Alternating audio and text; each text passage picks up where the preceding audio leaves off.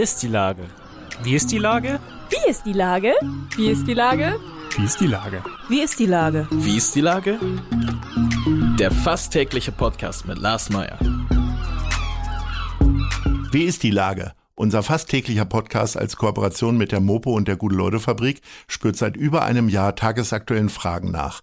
Macher, Musikerin, Models, Mütter und Politiker, genauso wie Schwestern, Schüler, Schlachter, Freiberufler oder Helfer, also prominente Lenker oder unbekannte Denker, kommen knapp 15 Minuten zu Wort. Die Auswahl ist rein subjektiv, aber immer spannend und überraschend. Mein Name ist Lars Meyer und ich rufe fast täglich gute Leute an. Unser Partner, der das diese Woche möglich macht, ist das Discovery Dog. Direkt neben der Elfi erlebst du den Hamburger Hafen aus bisher ungesehenen Perspektiven mittels modernster Virtual Reality Technologien, Projektion und Live-Simulation. Das war Werbung. Herzlichen Dank. Heute befrage ich den Pastor der Heiligen Dreieinigkeitskirche in St. Georg Bockfelde und auch Sänger Julian Sengelmann. Ahoi Julian. Moin. Lieber Julian, du hast den N-Club zu Gast gehabt, die Show, die jetzt auf mopo.de und nclub.de zu sehen ist. War das mal eine schöne Abwechslung für dich, so Dreharbeiten in der Kirche zu haben mit Gästen wie Reinhold Beckmann oder die Senatorin Melanie Leonard? Also es war auf jeden Fall total schön, dass ihr zu Gast wart bei uns in unserer in unserer kleinen bescheidenen Hütte. Dreharbeiten sind für mich ja nun nicht so mega aufregend. Ich habe ja auch eine eigene Talkshow im Fernsehen. Ähm, aber es ist immer sehr schön, wenn wenn bei uns in der Kirche gedreht wird und gerade wenn es für so einen guten Zweck ist wie den Endclub, also wenn es um das Thema Nachhaltigkeit geht, ist das ähm, stehen wir sehr gerne dafür zur Verfügung. Auch dir wurden Fragen gestellt von der Moderatorin Andrea Gerhardt. Ähm, wie ist das denn dann mal auf der anderen Seite zu stehen für dich? Jetzt das ja auch. Total, das ist total herausfordernd, um ehrlich zu sein, weil ähm, weil man natürlich, also man kennt ja die andere Seite, die fragenstellenden Seite und so. Ich ähm, ich fand das aber sehr nett. Andrea hat das, macht das ja toll und ähm, ich habe mich gut aufgehoben gefühlt. Was hat denn nun eigentlich Nachhaltigkeit mit Kirche zu tun? Verbindet da, gibt es da eine Verbindung tatsächlich? Seid ihr selber auch nachhaltig in irgendeiner Form organisiert? Habt ihr Ökostrom in der Kirche oder was sind so die Aspekte, die ihr da verfolgt? Also das ist, ähm, ich glaube, das ist ein, ein Thema, was auf mehreren Ebenen wichtig ist für uns als Kirchen.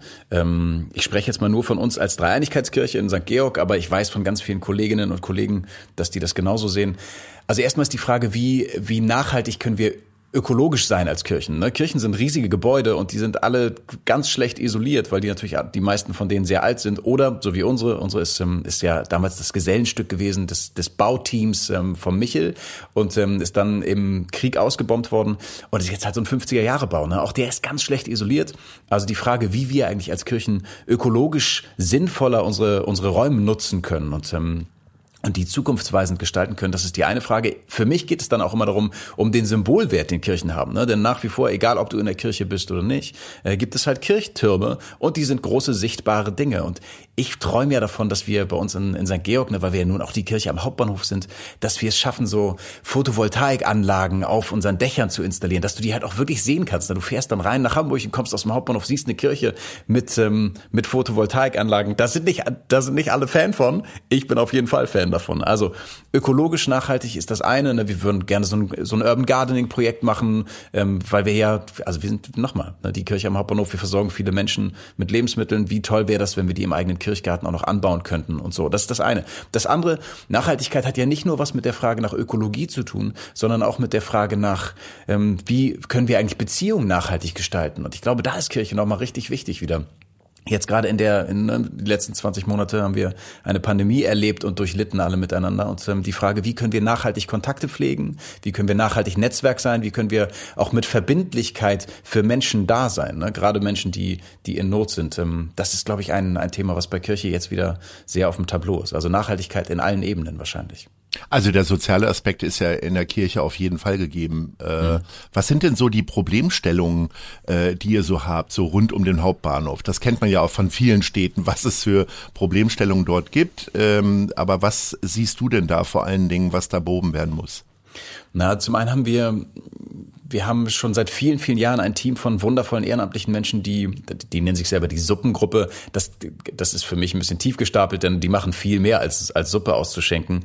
Ähm, aber ne, Hamburg St. Georg, ich habe das beim letzten Mal, als wir gesprochen haben, schon gesagt, ist ja auf der einen Seite der Stadtteil mit, mit einem sehr hohen Teil Obdachlosigkeit und auf der anderen Seite mit sehr hohen Mieten direkt am Hauptbahnhof. Ähm, wir versorgen mit dieser Suppengruppe zweimal die Woche ähm, Menschen, die nicht mehr ins System passen. Ich sage bewusst nicht, nicht äh, Obdachlose, weil das viel mehr geworden sind. Es sind nicht nur Menschen, die auf der Straße leben, sondern auch Menschen, junge Familien, die wieder ganz viel versorgen, ähm, die in der Corona Pandemie, vor allem in der ersten Phase, ähm, ihre Jobs verloren haben und deswegen kein Geld mehr hatten, ihre Familien zu unterstützen. Also wir kümmern uns viel um, um Menschen, die nicht ins System, äh, die nicht ins System passen. Aber auch das gibt es immer wieder. Ne? Wir, wir haben ja auch nur begrenzte Mittel. Also zum einen brauchen diese die Suppengruppe, die jetzt auch mit der Tafel zusammenarbeitet, braucht immer Unterstützung, also sowohl finanzielle als auch materielle Unterstützung. Ne? Wir können, wir freuen uns immer über über Trockenware oder über Frischware und so. Das das ist toll. Donnerstags, Freitags haben wir Suppe. Äh, da kann man sich gerne bei uns melden übrigens auch, falls jemand was loswerden möchte. Wir arbeiten toll zusammen mit den Hotels um den Hauptbahnhof rum, die uns wirklich ganz toll versorgen mit mit Suppe und, ähm, und für die das auch ein Herzensthema ist. Ne? Also, also nur beispielsweise das Atlantik ist direkt bei uns nebenan und, ähm, und wenn man nicht aus Hamburg kommt und die Leute aus dem Können Atlantik die denn nicht, auch so eine normale Gemüsesuppe machen oder gibt's dann immer Hummersuppe oder ähnliches? Es gibt ausschließlich Hummer- und Kaviarsuppe. Und es ist natürlich schwer, weil wir natürlich viele, viele Veganer haben auf der Straße. Ja, ja. nee, aber ist toll. Ne? Die, die machen das Suppen für uns, das ist ganz toll. Aber um noch einmal kurz zu sagen, wir haben natürlich auch Probleme mit Menschen am Hauptbahnhof. Da sind ganz viele Menschen, die auf der Straße leben und, ähm, und auch Junkies und so. Und natürlich kommen die auch zu uns in die Kirche und hin und wieder machen die dann, verrichten die auch ihr Geschäft bei uns in der Kirche. Also nicht auf den Toiletten, sondern sonst in der Kirche. Und das ist eine Herausforderung. Wir können die Kirche nicht so häufig offen haben, wie wir wollen, weil wir nicht genug Personal haben, um das dann auch zu beaufsichtigen. Das ist eine Herausforderung auf jeden Fall.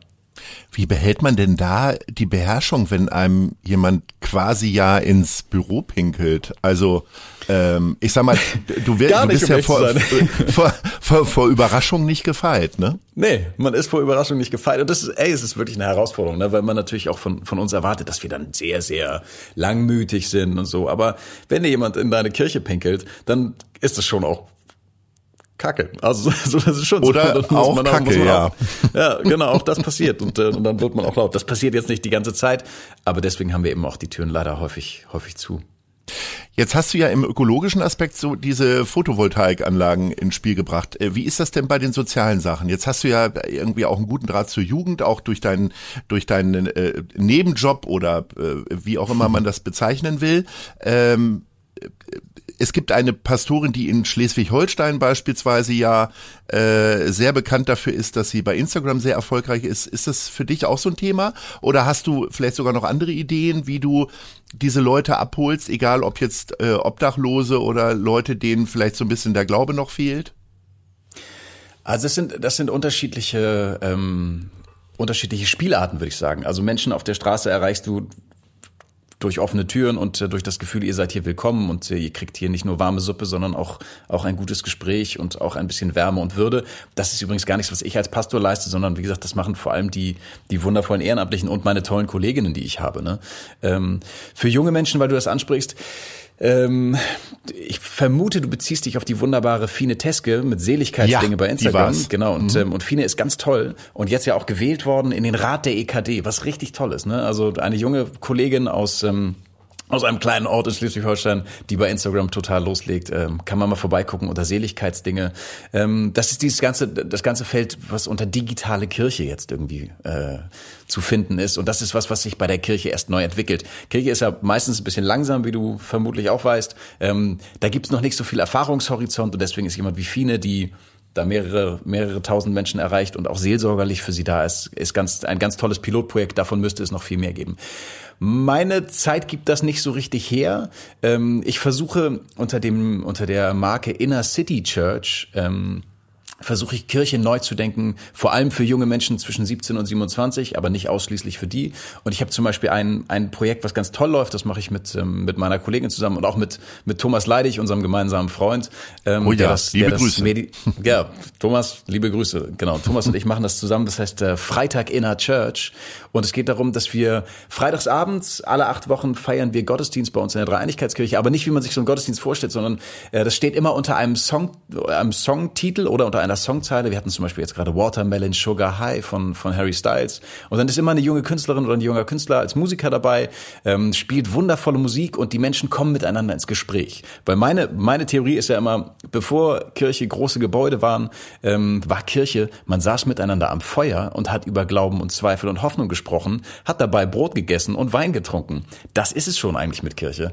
Und ähm, das versuchen wir ein bisschen wiederherzustellen. Also äh, Freitag Inner Church, Inner City Church, das ist so das, das was ich versuche. Genau, und das Ganze nur, genau, um das noch, noch einmal zu erklären, für mich läuft das intern so ein bisschen äh, unter dem Titel Church on Demand, also so Net Netflix-Kirche nenne ich das, weil Kirche ja nicht so gut darin ist, alte Dinge loszulassen, aber Netflix funktioniert halt so, eine Staffel wird produziert und dann wird sie geguckt oder nicht und wenn sie nicht geguckt wird, wird sie einfach losgelassen wieder. So, also Dinge ausprobieren ist doch cool. Wie ist das denn mit dem äh, Loslassen eines neuen Albums? Also ich sag mal, äh, Musik und Kirche haben ja die Zusammenhänge schon äh, hergestellt. Äh, gibt's denn demnächst wieder was von dir? Ja, also ich, ähm, ich hoffe das sehr. Ich habe dieses Jahr wirklich viel geschrieben. Ähm, es war ja so eine dieses ähm, Corona. Ich weiß nicht, ob, ob du das mitbekommen hast. Habe ich mitbekommen, und, ähm, ja, in meiner kleinen Kapsel hier. ja, genau. Und ähm, nee, ich habe ähm, wirklich, also richtig, ich, ich finde immer so, ich habe Musiker nie verstanden und Musikerinnen, die immer gesagt haben, ja, so schreiben ist so Therapie für mich und so. Das war es für mich irgendwie nicht. Aber in diesem Corona-Jahr, äh, in dem ich auch wie, wie viele andere wütend bin, also müde und wütend, ähm, ist, ist schon irgendwie viel jetzt, viel jetzt zusammengekommen. Genau. Und jetzt habe ich, ich habe jetzt glaube ich zwölf Songs gerade geschrieben und äh, hoffe, dass nächstes Reicht Jahr doch für ein Album. Oder wie, ja. wie viel, wie viel werden denn im Schnitt dann weggeschmissen? Also ich kenne Bands, oh, die gehen mit 40 äh, Songs bei, meiner, bei meiner letzten Platte hatte ich, glaube ich, 50 Songs geschrieben und dann kamen elf auf die Platte drauf. Das tut schon auch richtig weh. Ja, dann musst du natürlich noch mal ein bisschen loslegen, ne? Ja, ja ich, will, ich will 21 Songs, will ich. Okay, neun noch. Ähm, da sind wir auch schon bei der Top 3 zum Abschluss unseres kleinen Gesprächs. Ich würde gerne natürlich von dir wissen und hemmungslos Werbung bekommen. Wo kaufst du denn deine Musikinstrumente, Notenblätter, was auch immer? Was ist denn für dich Platz 3 hier in Hamburg? Ähm, oh, Platz Platz drei ist äh, ein wundervoller Gitarrenladen in Altona hier in Hamburg, äh, Number One, so ein richtig alteingesessener Superladen. Da gibt's alles von tollen Vintage-Gitarren, die beraten einen toll und sind super nett und ähm, genau, Number One in Altona. Okay, also Nummer eins ist auf drei. Was ist auf zwei? Genau. Ähm, auf zwei ist ein, ein kleines Duo, das ist eine Gitarrenwerkstatt, die heißen König und Brüggen und die sind Hohenesch, also auch in Altona. Ähm, Robin König ähm, baut selber Gitarren und vor allem machen die Gitarren heil. Also die sind, sind so ganz toll und ganz, äh, Robin ist so ein ganz introvertierter Typ, sehr, sehr souverän, ganz toll. Also Nummer zwei ist äh, König und Falls Brüggen. du mal wieder bei einem Auftritt deine Gitarre auf dem Boden zerschlagen hast, so zu, zum, zum Abschluss ja. ja immer. Ja. ja. Und äh, Platz eins? Platz eins ist auch ein Gitarrenbauer, ähm, äh, Cyan Guitars heißen die. Äh, Tom Harms ist das. Äh, Tom ist wirklich, also Tom macht die baut die Gitarren selber von Farin Urlaub ähm, und ist ein Wahnsinnstechniker und äh, der sitzt in der Stresemannstraße ähm, und man geht zu Tom und äh, kommt mit zwölf Gitarren an, er berechnet dir eine davon ähm, und du bringst ihm dann noch einen Pfund Kaffee mit und dann freut er sich. Äh, also ein Wahnsinnstyp. Also Kaffee haben wir hier in der guten Leute-Fabrik, aber Gitarren nicht. Ähm, aber ich Geh da trotzdem mal hin. Lieber Julian, ja. es war eine große Freude mal wieder. Ich und, danke dir. Ähm, ich denke, wir gucken uns jetzt nochmal den N-Club, die Show an äh, auf nclub.de und mopo.de und äh, dann wünsche ich dir äh, ein wunderbares Restjahr. Ahoi. Vielen Dank, das, das wünsche ich dir auch, mein Lieber. Bis bald. Tschüss. Ciao, ciao. Eine Produktion der Gute-Leute-Fabrik in Kooperation mit 917 XFM und der Hamburger Morgenpost.